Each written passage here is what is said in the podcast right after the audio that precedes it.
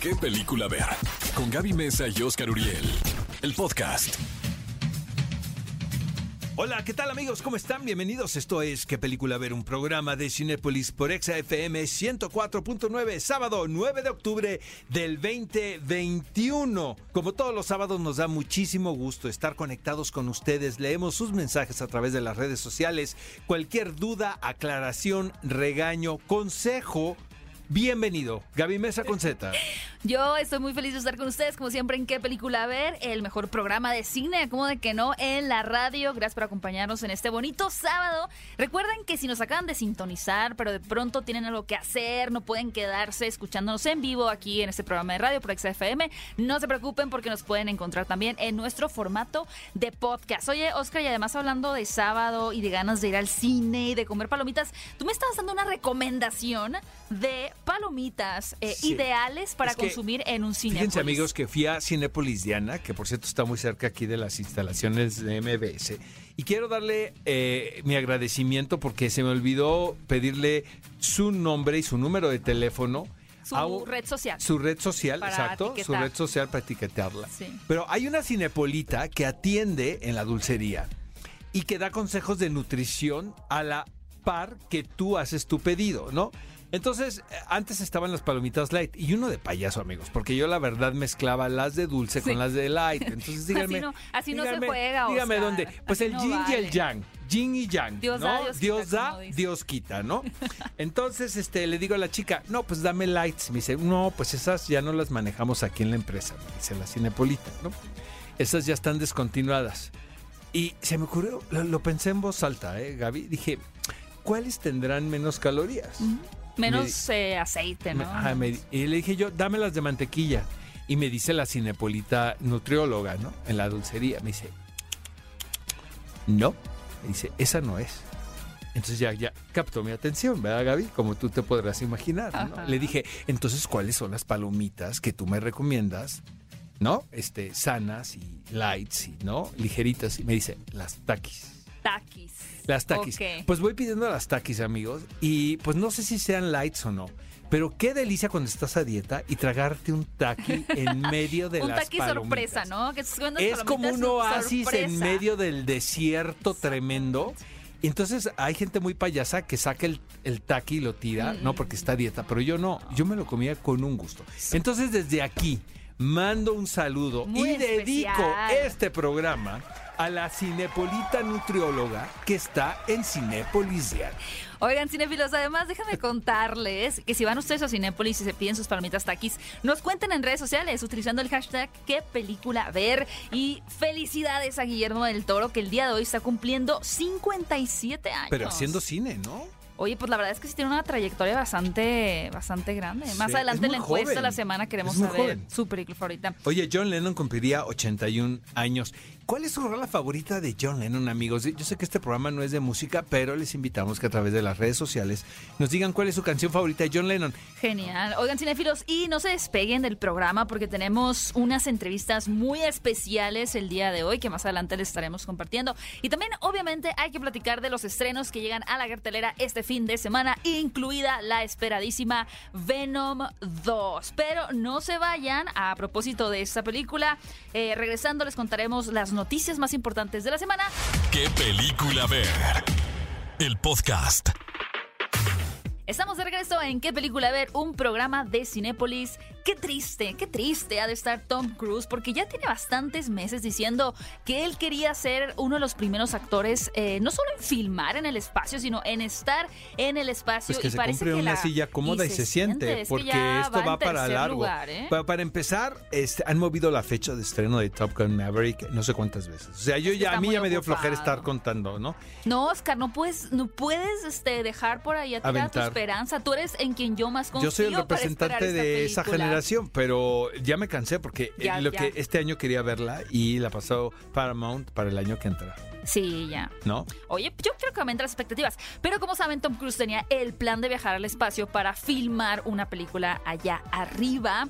Sin embargo, se le adelantó la producción rusa. eh, justamente ya fueron ellos los primeros. Y ahora llega la noticia súper interesante que el famoso actor que fue el primero en dar vida al Capitán Kirk en la serie sesentera de Star Trek, William Shatner, viajará también al espacio este mes de octubre. Ya en tan solo unos días se va a ir al ¿Qué, espacio. qué vida de William Shatner? O sea, Captain Kirk. Pasando la bomba. Ah, ah, hizo una serie icónica por demás en la historia de la televisión. Porque en ese momento el género del sci-fi realmente estaba poco explorado en, en todo tipo de formatos, pero sobre todo en la televisión, porque la- también estamos hablando de hace muchas décadas.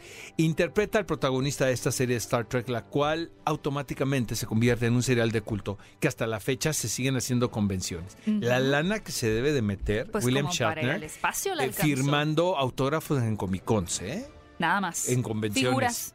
Figuras Figuri- en figuritas. Luego, se reinventa a través de las versiones cinematográficas de Viajar a las Estrellas. De- porque él es protagonista de varias, ¿no? Ahora, nada más y nada menos, no contento de cómo se la pasó, conforme no con la conforme, ficción exacto, En la serie. quiere eh, convertir esto en una mezcla de ficción, vida real y quiere hacer una película realmente en el espacio, lo cual sería maravilloso porque es como cerrar el círculo, ¿sabes? Sería muy interesante. En esta ocasión, pues solamente va a estar más o menos 10 minutos en el espacio, pero déjenme decirles antes de pasar a la siguiente noticia que esta no es la cosa más extraña y descabellada que ha hecho William Shatner, porque en los últimos meses también dijo que después de su muerte se va a preservar a sí mismo mediante una inteligencia artificial interactiva. O sea, habrá William Shatner para muchas décadas más. Oigan amigos, esto no se sabía, pero ya se supo, y es que la filmación de The Eternal se detuvo por amenaza de bomba. Piedad, porque es o COVID, o bomba, o Salma Hayek da un paso adelante en la foto para ser O sea, ella la siempre hay alguien tratando de Siempre boicotear hay alguien tratando de boicotear a los Eternals, que para mi gusto va a ser una película fantástica y en una de esas hasta supera lo que está recaudando Venom, que, que esa es otra noticia.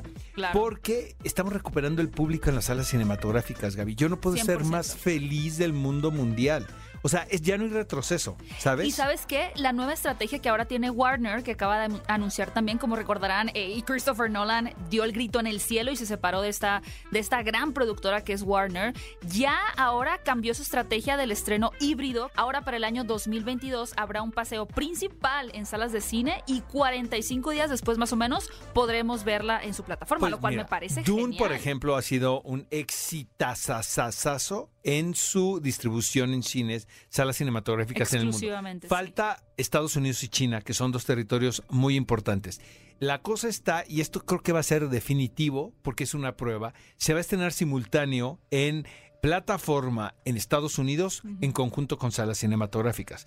Yo ya la vi dos veces. O sea, yo la vi, la amigos, no es echarles en cara nada, ¿verdad? Pero la vi uno acá por necesidades de entrevistas. Si que luego nos se las quieres vamos echar a- en cara, Oscar, y ahí bueno, va, escucha. llego a España, Es claro, llego a. España, ¿no? Y ahora sí que checo la cartelera cinematográfica, está Dune en todas las salas. Casi me da un infarto. Bajo con todo el jet lag y me Ah, meto a bueno, verla no. otra vez. Por supuesto. Y la vas a ver una tercera vez. Por supuesto, ¿Cuándo sabes que no la he visto en? IMAX, ¿eh? No la he visto no, en pues IMAX. eso sí será importante. Exacto. Oigan, hablando de IMAX, también una película que sin duda vale mucho la pena ver por allá es la última cinta de Daniel Craig como 007. Y ya hemos comentado muchas veces en esta cabina, en este espacio, pues quién pensamos que podría tomar ahora la batuta. Pero es bien interesante las últimas declaraciones que hace Ben Whishaw, que es el, el actor que, que da- Interpreta a Q. que a Q, ajá, que es este personaje que le da los gadgets, ¿no? Todos los artefactos eh, y la utilería a James Bond para que pueda eh, emplearlos en sus escenas de acción. Lo que él propone o que le parecería interesante es que el siguiente actor que encarne a Bond fuera un actor gay y para ello propone incluso A Luke Evans, o algunos sea, lo sacó del closet, ¿verdad? A, A Luke Luke Evans y a Jonathan Bailey de Bridgerton. Lo que me gusta mucho y destaco que también dijo este actor en, la entrevista que dio en cuanto a, a 007 es que la única manera en, en que las películas de James Bond puedan seguir siendo importantes a lo largo de la historia es que evolucionen, ¿no? A- en, en par, ¿no? Con la sociedad. Es decir, no se puede quedar con un estereotipo Bond, sino que realmente si queremos que se preserve este mítico personaje, pues tiene que avanzar con las generaciones. Creo que es algo clave y veremos a quién seleccionan más adelante. Amigos, y en la gustadísima sección, señor, ya siéntese. Ridley Scott confirma Gladiador número 2. Oye, pero ¿cuántas películas está sacando Ridley Scott? ¡Qué impresión! Eh, eh, ambicioso y, y, ¿no? O sea, y, y tremendo, ¿no? No tiene llenadera, No como tiene, diría mi le abuela. faltan las ¿no? palomitas taquis. Oigan, por favor, que le voy a mandar con la nutrióloga de Cinépolis, Diana.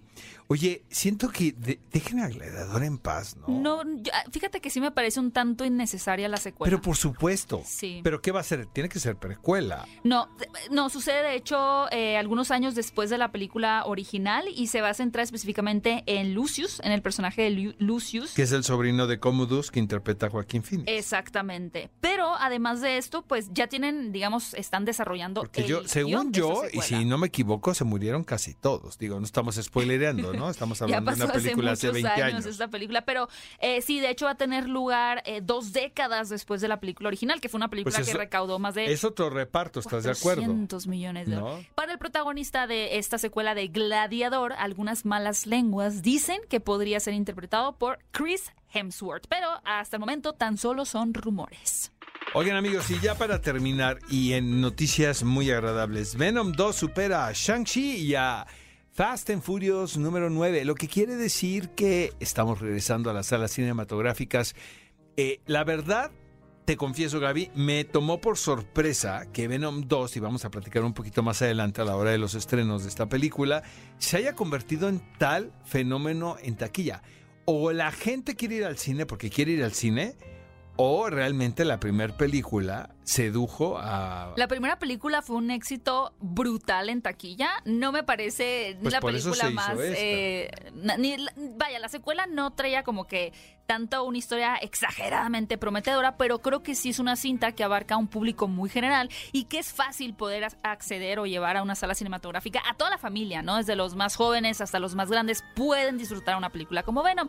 Que no se vayan porque al regresar vamos a platicar precisamente de qué tal está esta secuela, ¿no? Un poquito Comparado con respecto a la primera, segunda, vamos a poner en un balance, Dios da, Dios quita, el yin, el yang. Pero antes de irnos a un corte, vamos a compartir los resultados de la encuesta de la semana pasada que incendió las redes sociales. Dice Oscar que casi le da un infarto. Es que yo, España. amigos, cuando ahora Se sí que cuando el, eh, cuando el, el ga- el el gato se va de vacaciones, los ratones se divierten. Entonces, hacen la selección de películas de Bond y no ponen la de Chris Cornell. de, de intérpretes. de intérpretes. Yo estaba ya en Madrid eh, cubriendo los platinos, casi me da diabetes. Se te atoró el montadito, Se ¿no, me- cayó mal el gazpacho. gazpacho. Ajá, entonces les dije a los demás, regálenme cinco minutos en lo que me comunico por WhatsApp con mis productores, Pero ¿verdad? fue muy brutal nuestra encuesta. Queríamos saber cuál de los siguientes intérpretes que han eh, tenido en una película de Bond, una de sus melodías, era su favorito. Las opciones eran Billie Eilish en esta cinta, Sam Smith eh, por la película de Spectre, Adele por Skyfall o Madonna que it's a Die Another Day por Die Ese, Another ese fue nuestro productor, Que- que José Andrés, lo de Madonna. Y el reclamo era que dónde estaba Chris Cornell. Pues es que sí es un súper Que rolón tienen loco. toda la razón. Sí. Sin embargo, bueno, hubo más de 2.500 votos. Pues yo voté enojado por Billie Eilish, eh, honestamente, pero La muy ganadora a fue. Adele. Era, era bastante lógico. Pero bueno, eh, gracias, Oscar, por estar al pendiente aún del otro lado del mundo. Y ustedes, cinéfilos, por haber ido a votar a las redes de Cinépolis en Twitter. ¿Qué película ver? El podcast. Los protagonistas, sus creadores. De la pantalla grande a tu radio.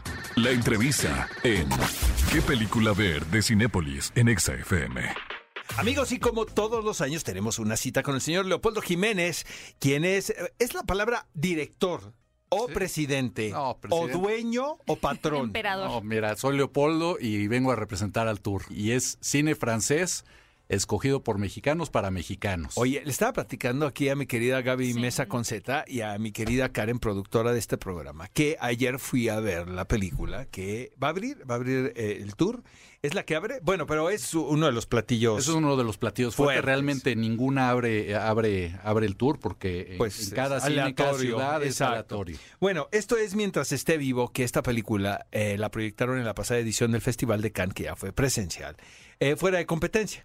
Pero eh, tiene la particularidad que está protagonizada por Benoît Magimel, quien es uno de los ah, actores pues, más reconocidos, no solamente en Francia, sino en el resto del mundo. De él estábamos platicando. Y por supuesto de Catherine Deneuve, que pues sí es una la representante del Ministerio Sí, de Cultura 100%. del país desde hace años, caray. Y, y- y es este, mira, es una de las cosas por, lo- por las que más respeto el cine francés, porque no es nada más el cine de chavitos. O sea, eh, Catherine Deneuve sigue haciendo este, papeles principales a su edad que, digo, no sé, debe tener alrededor de 80 años, poquito más, poquito menos, y sigue siendo protagonista. Es, es algo que pasa en, en- En en el cine francés, también. en Europa, pero sobre todo en el cine francés Mm. sucede mucho. Fíjate que uno de los momentos de verdad más conmovedores en lo que va del año, y espero que ya no vengan muchos porque ya tuvimos, ¿no? Nuestra dosis. ya fue una buena Ya, ya, en el dos año. ve- 2021, ya que lo demás esté tranquilo. Pero ¿qué El tal? funeral de Belmondo, no sabes, este, Leopoldo, yo lo vi mm, 10 veces seguidas. Me pareció un momento que realmente va a pasar a la historia, un funeral como solamente los franceses pueden hacerle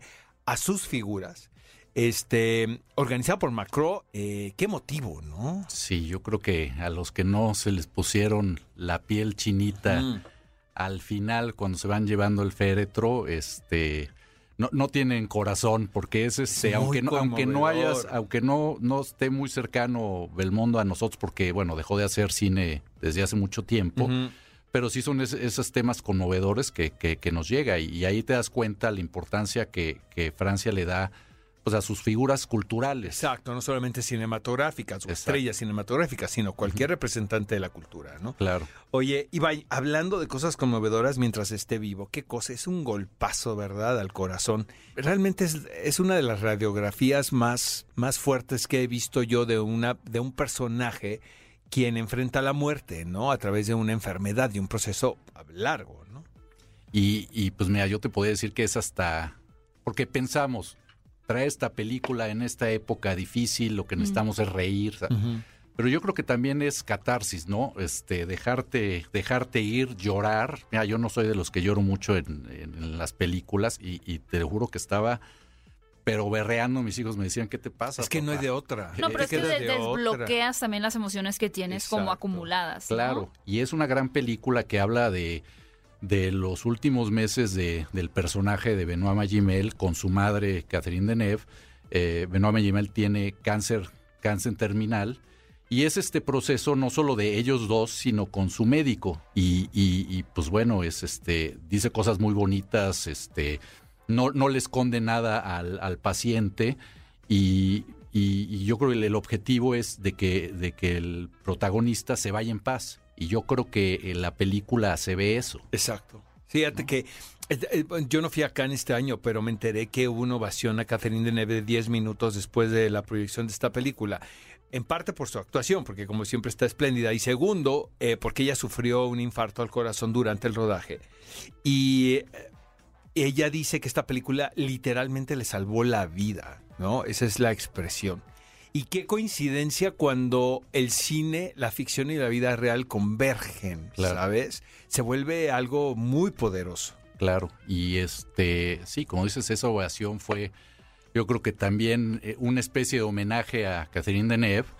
Y, y bueno, en México lo vamos a tener oportunidad de verla antes de Francia. La película se estrena en noviembre. De verdad, háganse, háganse un favor. Después no, que no nos estén troleando porque sí está muy triste y muy fuerte. Ok. Y si quieren risas, Bajo pues no. advertencia. Si quieren risas, pues no. Pero si quieren ser conmovidos por una historia, esta es la opción. Mientras esté vivo. Y como mencionas, Leopoldo, tenemos otras, bueno, un total de siete películas en esta selección para el año 2021. ¿Cuáles otros títulos consideras tú imperdibles y, y por qué que le puedes recomendar a los cinéfilos para que se lancen al Tour de Cine Francés de este año? Una película que, que a mí me gusta mucho es Adiós Idiotas, del director Albert Dupontel. con- ¿Quién es actor? Que él es el, Es el de Irreversible. Exactamente, sí, claro, exacto. claro. Y, y ha hecho una carrera muy importante de este como director. Y es una comedia, ahí sí, dramática. Eh, te va a conmover, vas a reír. Eh, tiene un estilo muy, muy especial, no es, no es una comedia muy típica. y, y- y trata de, de- de- de una mujer que busca a, a- a su hijo, que lo dio en adopción cuando ella era adolescente. Y, esta protagonista, protagonista, que es Virginia Fia, eh, también tiene una enfermedad terminal. Ok.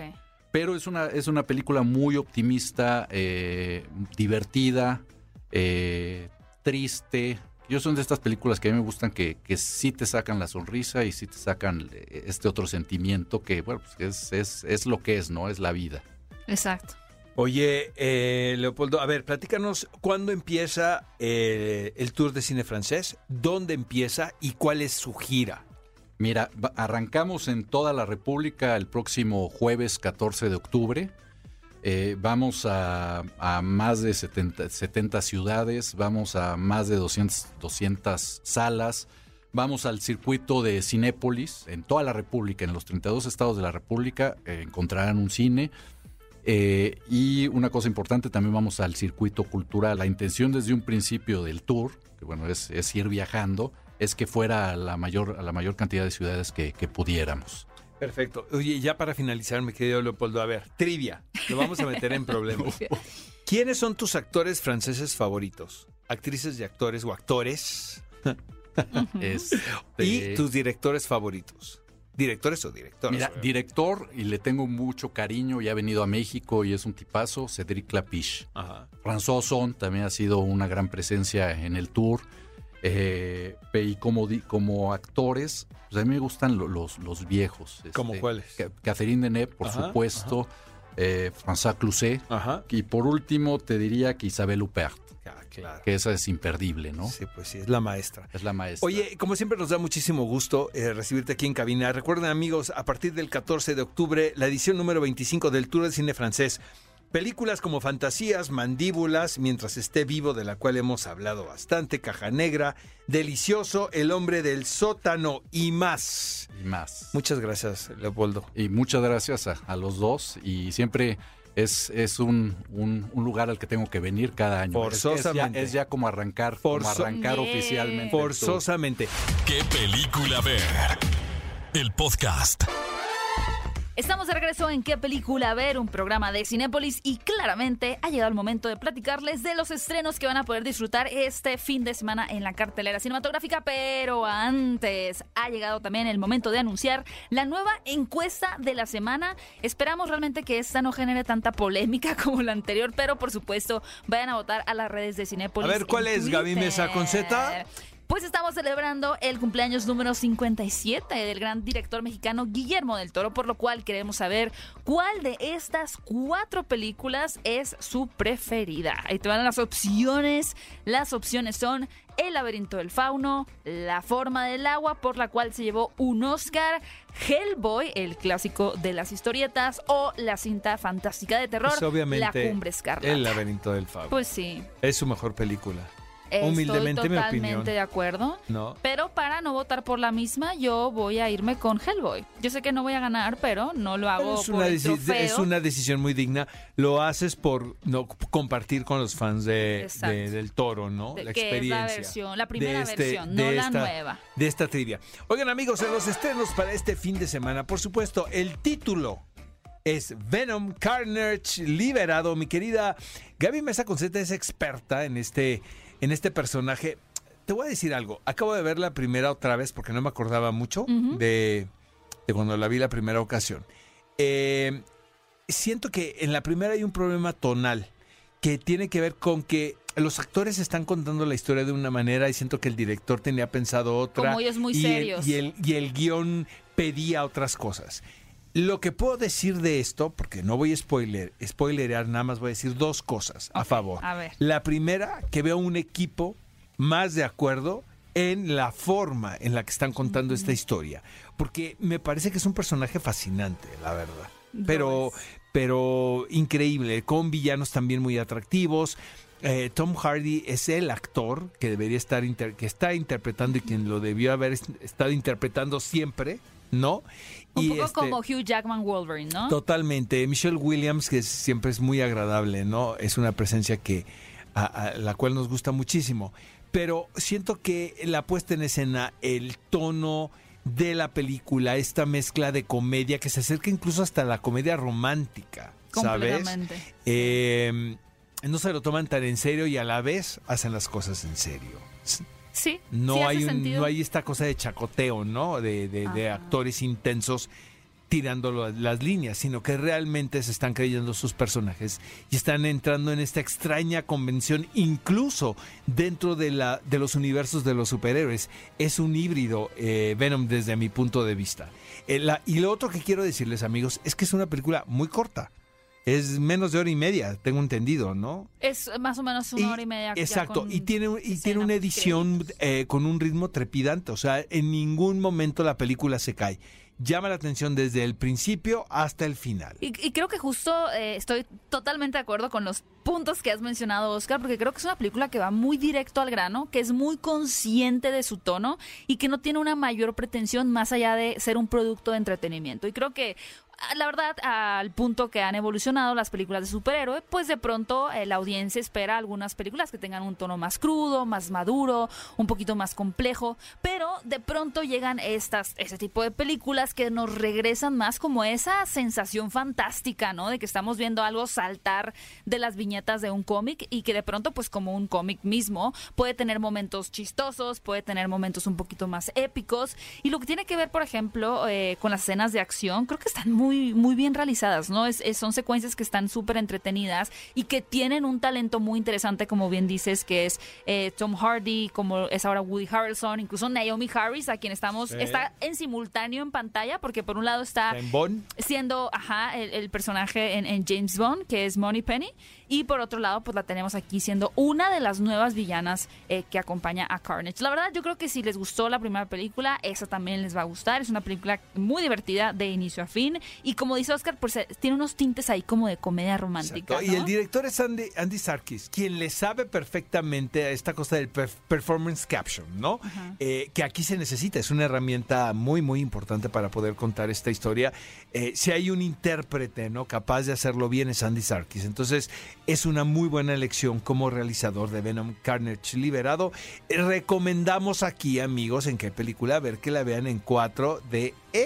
Para vivir toda la experiencia con sus palomitas, Amigos, y también está el título Fátima, dirigida por Marco Pontecorvo. Fátima es, es una cinta dramática, ah, Gaby, dirigida por Montecorvo, eh, que sigue la historia de una niña de 10 años y sus dos primos, quienes en 1917 en la ciudad de Fátima, Portugal, son testigos de múltiples visitas de la Virgen María, la cual les asegura que solo la oración pondrá fin a la Primera Guerra Mundial. Esta película pues pertenece a estas producciones eh, donde la fe es el asunto a tratar, ¿sabes? Completamente de acuerdo. El poder de creer en algo. Y cómo contrastan, ¿no? Estas personas que están apostando por tener, como dice Oscar, una fe en cuanto a lo que perciben, que lo que es bien interesante es que es visto a través de los ojos de niños, Exacto. ¿no? Y cómo, a pesar de que son niños eh, quienes fueron testigos de esta aparición o como ellos lo narran, pues los adultos van a poner en, en duda todo lo que están Y los niños tienen que negar lo que vieron. Es como eh, eh, re- retractarse, ¿no? Del suceso. Eh, pero finalmente, pues la verdad sale a la luz. Y la historia de los niños empieza a inspirar a miles de peregrinos que arriban a la ciudad y a su parroquia con la ilusión de ser testigos de la aparición y del milagro, provocando una experiencia que obviamente pues va a cambiar la vida de todos los presentes en ese lugar. Así es, una historia muy famosa y ha sido adaptada. Esta es la tercera adaptación que se lleva esta historia, ¿no? Que ha transcurrido diferentes generaciones a la pantalla grande, pero quienes han tenido la oportunidad, pues, de verlas todas, por así decirlo, dicen que esta es una de las mejores versiones y ustedes van a poder ver Fátima en su sala preferida de Cinépolis. Pues la semana pasada no estuve presente en este programa, entonces no pude hablar de Sin Tiempo para Morir, pero ya vi la película. Sí, y verdad. les recomiendo que si no la han visto, vayan a verla a las salas VIP. Vayan a verla, pero a las salas VIP de, de Cinépolis. Dirige Kari Fukunaga. Y ya lo habíamos comentado que em, Rami Malek eh, dice que Fukunaga tiene este carácter de personaje internacional como, como el espía, como James Bond. Eh, es un cuate que tiene raíces orientales, es norteamericano, pero habla español, aquí hizo sin nombre. Y dice Rami Malek que hablaba también francés perfecto con el ácido. Entonces, ¿quién mejor que él como para entender el carácter? Ha habido mucha polémica con esta película en particular, porque hay quienes critican eh, la manera en la que se abordó al personaje, asegurando que se ha traicionado la imagen que creó Ian Fleming con las novelas. Pero pues también esto, No, esto fue gusta. después de la posguerra inmediatamente. Las cosas han cambiado, amigos. Y me da la impresión que también este es el fin de una era y vaya que es el fin, porque quieren empezar otra vez como de nuevo, como cuando empezaron con Daniel Craig, con un espía internacional, John James Bond, más ad hoc con el pensamiento de las nuevas generaciones ahora por supuesto que era lo que mencionábamos un poquito al inicio, ¿no? De uno de los actores que aparecen en esta película, que la única manera de mantener viva la flama Bond es saber adaptarse a las nuevas generaciones. Así que si no han visto, esta película es un espectáculo súper entretenida de inicio a fin, como dice Oscar. Se recomendamos ver en salas VIP. Todavía pueden disfrutarla en Cinepolis. Además, se viene ya la nueva cinta de Ridley Scott antes de House of Gucci, que es una película también muy esperada. a, qué, hora ese hombre atiende su familia? No, no, no atienden en su familia. Seguramente a la cámara Hoy en la tarde voy a ir a ver el último duelo, por supuesto. Les voy a comentar qué me pareció. Tiene garantía Cinépolis la película.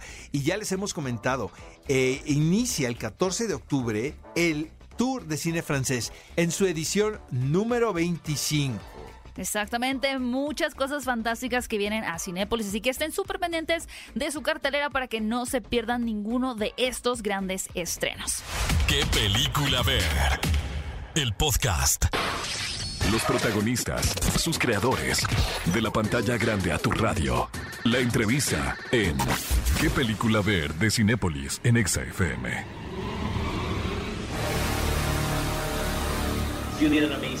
Tom, hiciste un trabajo asombroso cambiando la forma en que Venom y tú se relacionan en esta segunda película. Es increíble. Y sé que en esta cinta Venom tiene muchas expresiones y reacciones faciales nuevas. Así que me gustaría preguntarte, ¿cuál es tu expresión favorita? Venom, definitivamente ha desarrollado una gama de emociones y vocabulario. Por eso ahora habla muy bien utilizando frases más largas. Antes era simplemente no poder en lugar de no puedo. Era más primitivo.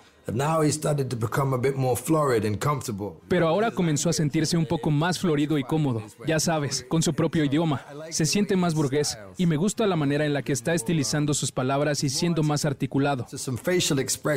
Y esto está llevando a tener algunas expresiones faciales, las cuales provienen de su capacidad para articularse a sí mismo de manera diferente.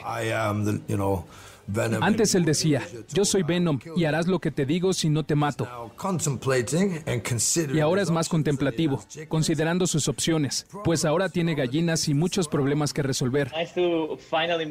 Primero que nada, qué gusto conocerte, Woody. Es un honor para mí ya que a lo largo de mi vida me has acompañado interpretando distintos personajes desde el más rudo hasta los más cómicos. Me encanta tu trabajo y soy un gran admirador tuyo. ¿Cómo fue para ti llegar a esta secuela de superhéroes con un personaje tan icónico como Carnage? Primero leí el guion que me presentó el director de la primera película, Ruben Fleischer, buen amigo mío director también de Zombieland. Y de inmediato pensé que el personaje de Claytus Cassidy era muy interesante, pero fue solamente ver que trabajaría con Tom Hardy lo que me emocionó mucho del proyecto y trabajar con él. Pienso que Tom es uno de los mejores actores de todos los tiempos. Sin embargo, no tenía ni idea de qué es lo que pasaría con la secuela de Venom. Iba a tener que ser un voto de fe y asumiendo que el director de esta segunda película sería también Ruben, pensé que no habría problema. Pero otro muy buen amigo, Andy Sherkis, terminó dirigiéndola Así que me hizo muy feliz porque Andy hizo un trabajo maravilloso. Creo que hizo un gran trabajo mostrando la diferencia entre Carnage y Venom. Y algo de lo que quiero hablar contigo es sobre el poder porque el poder en las películas de superhéroes puede escalar a un nivel realmente alto y como en esta ocasión te introdujiste en la mente de alguien como Cletus Cassidy, asumiendo que tú ya has interpretado a personajes así previamente, ¿qué pasa al llevar a un personaje así a un lugar en donde en efecto el poder puede desbordarse? Sí, es algo que da para pensar si sabes que tienes un simbionte viviendo dentro de ti, ¿sabes? Yo encontré al personaje interesante e intrigante porque hay todo tipo de cosas sobre Claytus Cassidy que son extremadamente odiosas y terribles. Pero luego hay cosas que encuentro un poco entrañables en términos de vulnerabilidad, así como de un niño pequeño dentro de él. Para mí eso es mucho más interesante que un personaje de una sola tonalidad ya que de repente tiene la capacidad de convertirse en Carnage. Y eso es algo salvaje, porque va de ser un malvado asesino en serie a transformarse y completar a Carnage.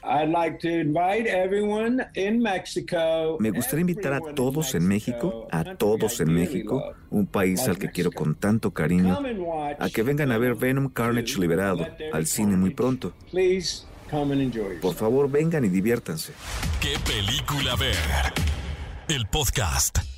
Cinefilos, estamos de regreso en qué película ver y ha llegado el momento de compartirles el clásico de la semana, esa película que de verdad les garantizamos que van a disfrutar y la selección de hoy es realmente un título fascinante, una cinta de 30 minutos aproximadamente eh, dirigida por el manchego, el director español Pedro Almodóvar llamada La voz humana. Se trata de su primer trabajo en inglés que está liderado por la fantástica actriz Tilda Swinton. Fíjense amigos que La voz humana de Jean Cocteau es el autor de esta obra de teatro. Es una de las piezas dramáticas esenciales del siglo pasado, sobre todo para las actrices. Mm. Estamos hablando, hay que poner el contexto de esto, estamos hablando de los 50.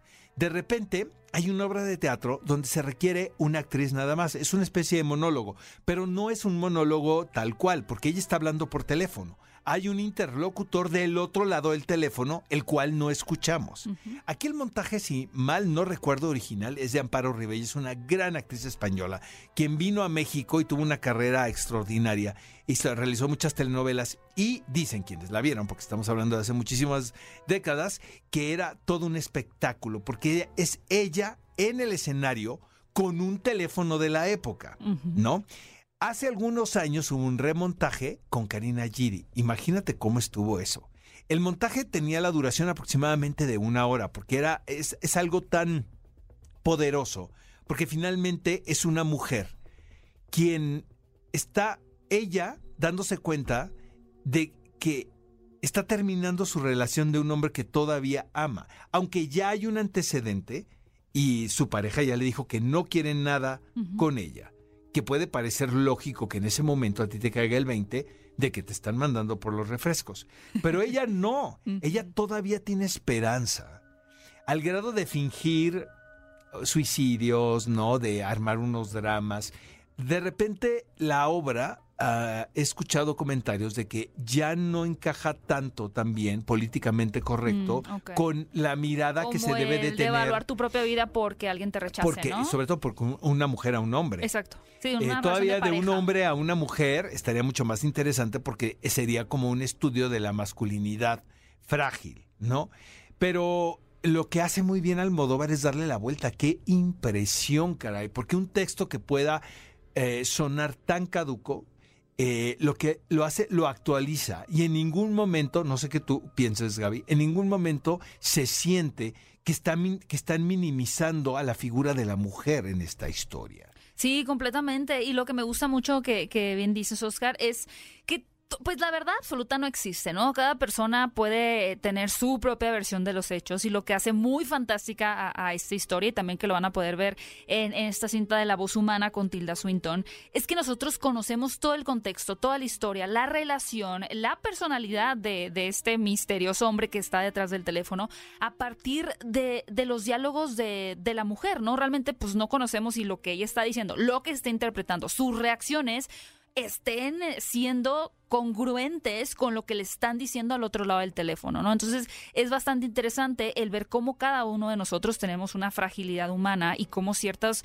eh, diálogos, ciertos momentos pueden detonar nuestros mejores o nuestros lados más oscuros también. La verdad es que es una pieza que no se pueden perder, la pueden encontrar ya en Cinepolis Click. Eh, además, eh, la puesta en escena como tal que combina lo teatral con un poquito lo cinematográfico, pues me parece una puesta Y hay un poco como de metacine también, ¿no? Porque vemos que hay un set también, ella está acabando con el set.